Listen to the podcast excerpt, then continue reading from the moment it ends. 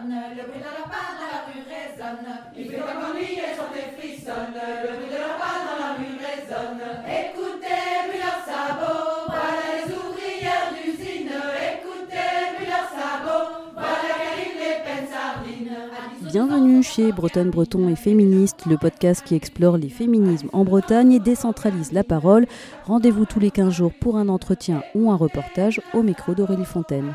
Aujourd'hui, pour ce 36e épisode, je rencontre Nathalie et Cécile, les deux créatrices et bénévoles de l'association La Lanterne à Morlaix dans le Finistère. La Lanterne, en fait, accompagne les femmes victimes de violences sexuelles, physiques, psychologiques, financières ou encore administratives. Nathalie et Cécile, qui se sont rencontrées via le collectif féministe Nous Toutes, sont là donc pour aider ces femmes à porter plainte, à trouver un avocat, aller au tribunal, voir un médecin ou alors aussi trouver un logement. Cette association est née en avril 2021 d'un constat commun, en fait le sentiment qu'il manquait ici dans le coin une structure en fait pour coordonner tous les acteurs et toutes les actrices que peut rencontrer une femme victime de violence et donc l'aider dans ses démarches.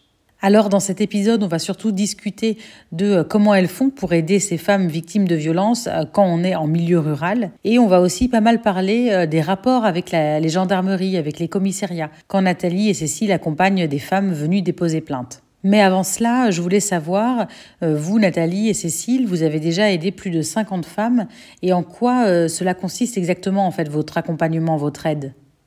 On a scindé l'accompagnement en deux, pôles, un accompagnement, euh, un pôle thérapeutique et un pôle social. Dans le pôle social, on va mettre tout ce qui est démarche à la CAF, aller porter plainte, euh, trouver une avocate, euh, faire des dossiers d'aide juridictionnelle, accompagner au tribunal, recherche de logement, d'emploi, etc. Et certaines femmes auront besoin d'un accompagnement plus social, d'autres plus thérapeutique. Et parfois, majoritairement, les deux pôles se rejoignent. Quand on est une nouvelle association, comment on se fait connaître Comment vous faites pour que les femmes viennent vous voir, euh, aient confiance en vous aussi, euh, sachent que vous pouvez les aider Lorsqu'on a créé l'association, on n'a pas tout de suite communiqué euh, le numéro d'appel. on n'avait pas fait de réseaux sociaux non plus.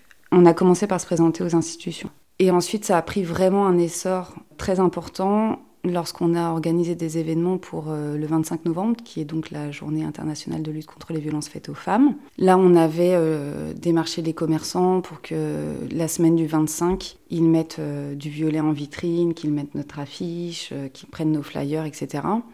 La mairie était éclairée de violet tout le mois de novembre. On avait organisé un stand pour présenter l'assaut l'après-midi du 25 novembre sur la place de la mairie. On avait organisé un concert au Nautilus, une lecture de textes féministes donc à la librairie des Déferlantes et un petit café débat euh, sur euh, le thème les femmes et le numérique à, au restaurant euh, Madame Monsieur Bonjour. Et à partir de là, évidemment, il y a eu aussi des articles dans les journaux, Télégramme, Ouest France, il y en a eu plusieurs et à partir de là, ça a été la folie. Quand vous dites ça a été la folie, ça veut dire qu'il y a beaucoup de femmes qui vous ont contacté. Et est-ce que vous vous attendiez à ce qu'il y ait autant de femmes qui vous contactent pour des violences sexuelles, pour des violences psychologiques euh? En soi, le nombre n'est pas si étonnant que ça, malheureusement. Après, c'est vrai qu'on n'est que deux. On était vraiment deux au début. Donc, euh, quand on reçoit 10 nouveaux appels par mois et qu'on continue, en fait, de faire le suivi des autres, ça faisait beaucoup. C'était plus là-dedans que c'était euh, étonnant. Mais après, le nombre, malheureusement, il n'est pas si étonnant, quoi. Et si vous avez reçu autant d'appels, s'il y a aussi autant de femmes qui vous ont contacté, on est dans une petite ville, à Morlaix, il y a 15 000 habitants. Est-ce que ça veut dire aussi qu'il euh, n'y avait pas suffisamment de structure en fait pour pouvoir euh, écouter ces femmes-là? Je pense que c'est dû aux limites de chaque structure. Une femme qui a besoin d'appeler au secours ou de se confier ou de demander un renseignement, euh, elle travaille. Donc elle peut naître libre ou, alors elle vit avec euh, quelqu'un qui justement est violent. Donc elle, ne peut être libre pour contacter une asso ou autre ou un organisme euh, qu'après 17h ou dans la soirée. Donc euh, mais là les, standards sont fermés. Le fait aussi qu'on soit une association, ça, nous rend peut-être un petit peu plus accessible. C'est moins formel, ça fait peut-être aussi moins peur. Je pense pas qu'il manquait quoi que ce soit. Peut-être que ce qu'il manquait, c'était euh, une asso qui puisse justement faire le lien entre chaque acteur ou chaque actrice. On a tous nos limites et, et puis voilà, c'est bien de, de, bosser tous ensemble. Vous accompagnez aussi les femmes euh, qu'ils le veulent et qu'ils le souhaitent, par exemple pour aller porter plainte à la gendarmerie. Est-ce que vous constatez qu'il y a quand même une amélioration dans l'accueil de ces plaintes-là? La gendarmerie, nous avons été contactés par une officière. Je me rappelle plus son grade, mais euh, voilà, c'est elle. Euh, elle était nouvelle sur le territoire. C'est elle qui nous a contactés pour mettre en place un réseau euh, quand elle reçoit des femmes victimes de violences, savoir vers qui les diriger.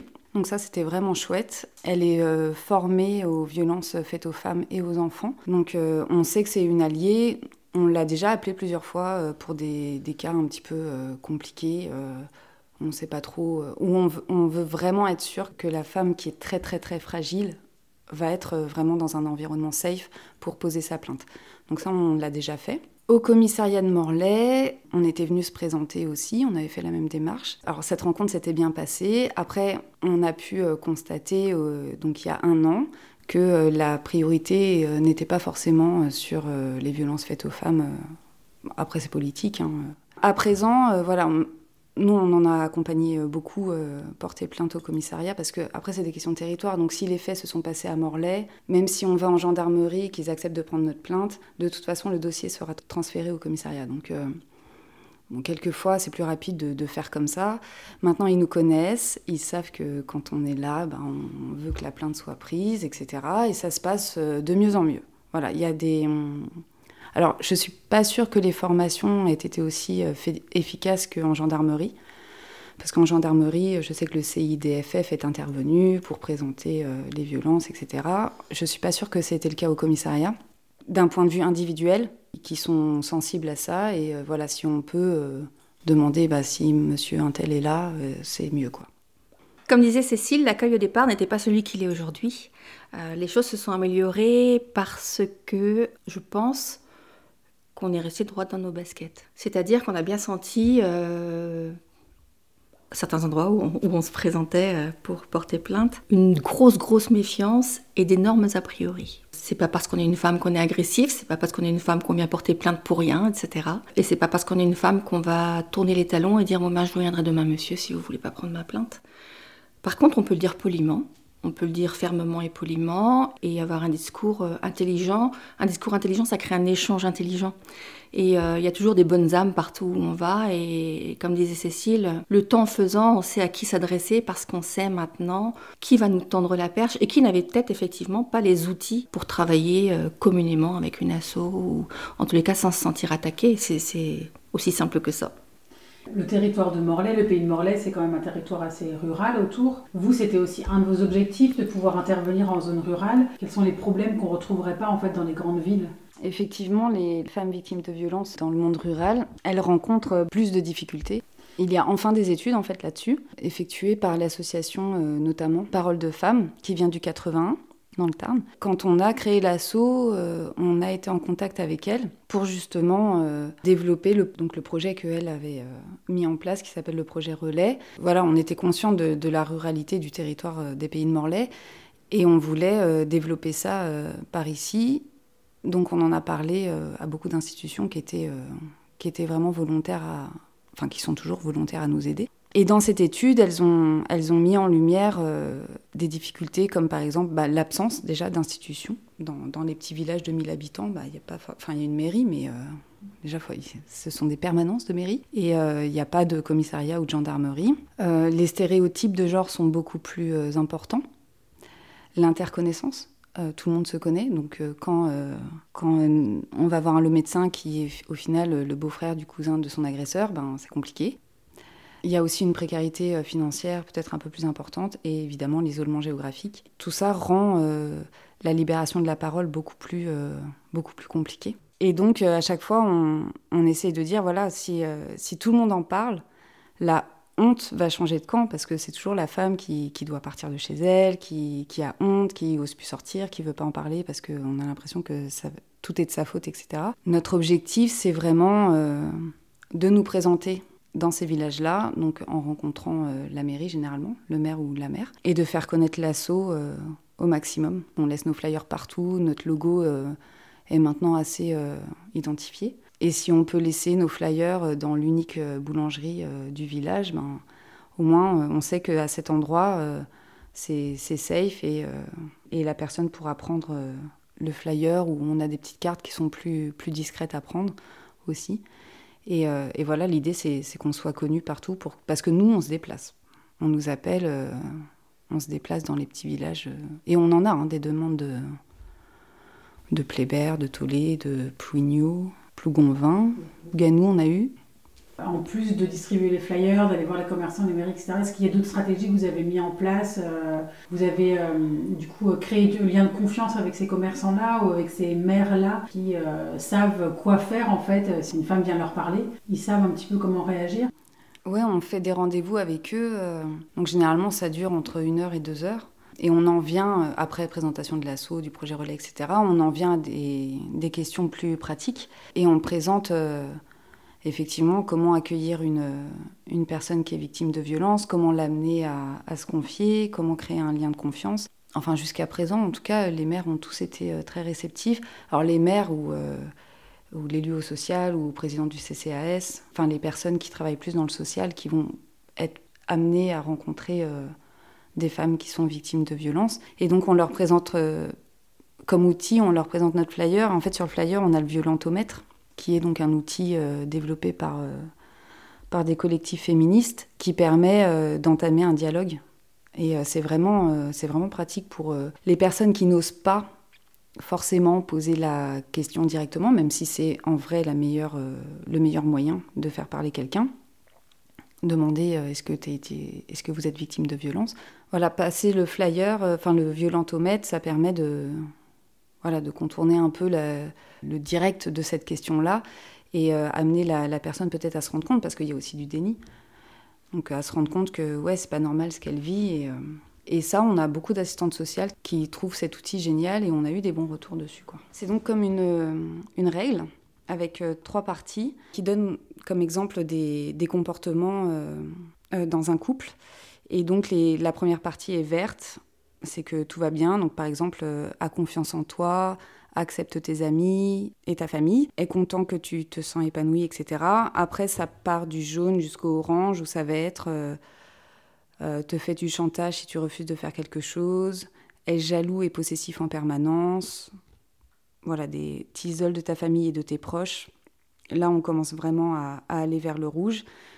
Et donc, à partir de là, il faut être vigilante et commencer à dire stop, voire partir tout de suite si on peut, si on n'est pas encore euh, sous le joug de l'emprise trop profondément. Et ensuite, la partie rouge, ça va être menace de se suicider à cause de toi. Je donne les exemples les plus courants que nous, on entend en fait à chaque fois. Un menace au suicide te frappe, euh, après, on part sur les violences euh, sexuelles. Et t'humilie, euh, te traite de folle quand tu lui fais des reproches. Donc voilà, là on est vraiment dans les violences psychologiques, physiques et sexuelles. Et là, il faut se protéger et demander de l'aide. On a souvent eu, tout le temps, eu de l'intérêt, des interactions, des questions. Et la dernière question, alors qu'est-ce qu'on peut faire? Il y a vraiment une attente et une solidarité qui se crée là depuis que l'assaut a été euh, créé. Moi, j'ai, enfin, nous avons découvert, tu connaissais peut-être déjà, toi tu étais dans le planning familial, j'ai découvert une, belle solidarité, euh, évidemment majoritairement féminine. Pour autant, il y a des hommes hein, qui nous soutiennent. Cette solidarité-là est d'autant plus belle qu'elle est issue de... elle est multigénérationnelle, euh, l'environnement social de chacun ou chacune est différent. Enfin, on est tous différents, mais tous ensemble dans cette cause-là, et je trouve ça vachement chouette.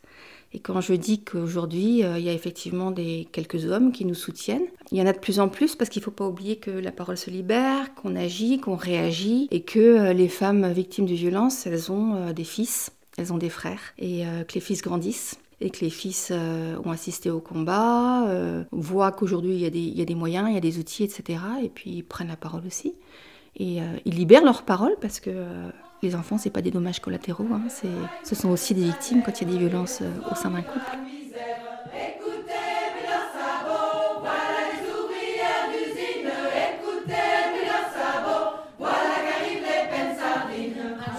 Merci beaucoup pour votre écoute. N'hésitez pas à aller vous abonner au podcast sur votre plateforme de diffusion préférée et à bientôt pour un nouvel épisode de Bretonne, Breton et Féministe.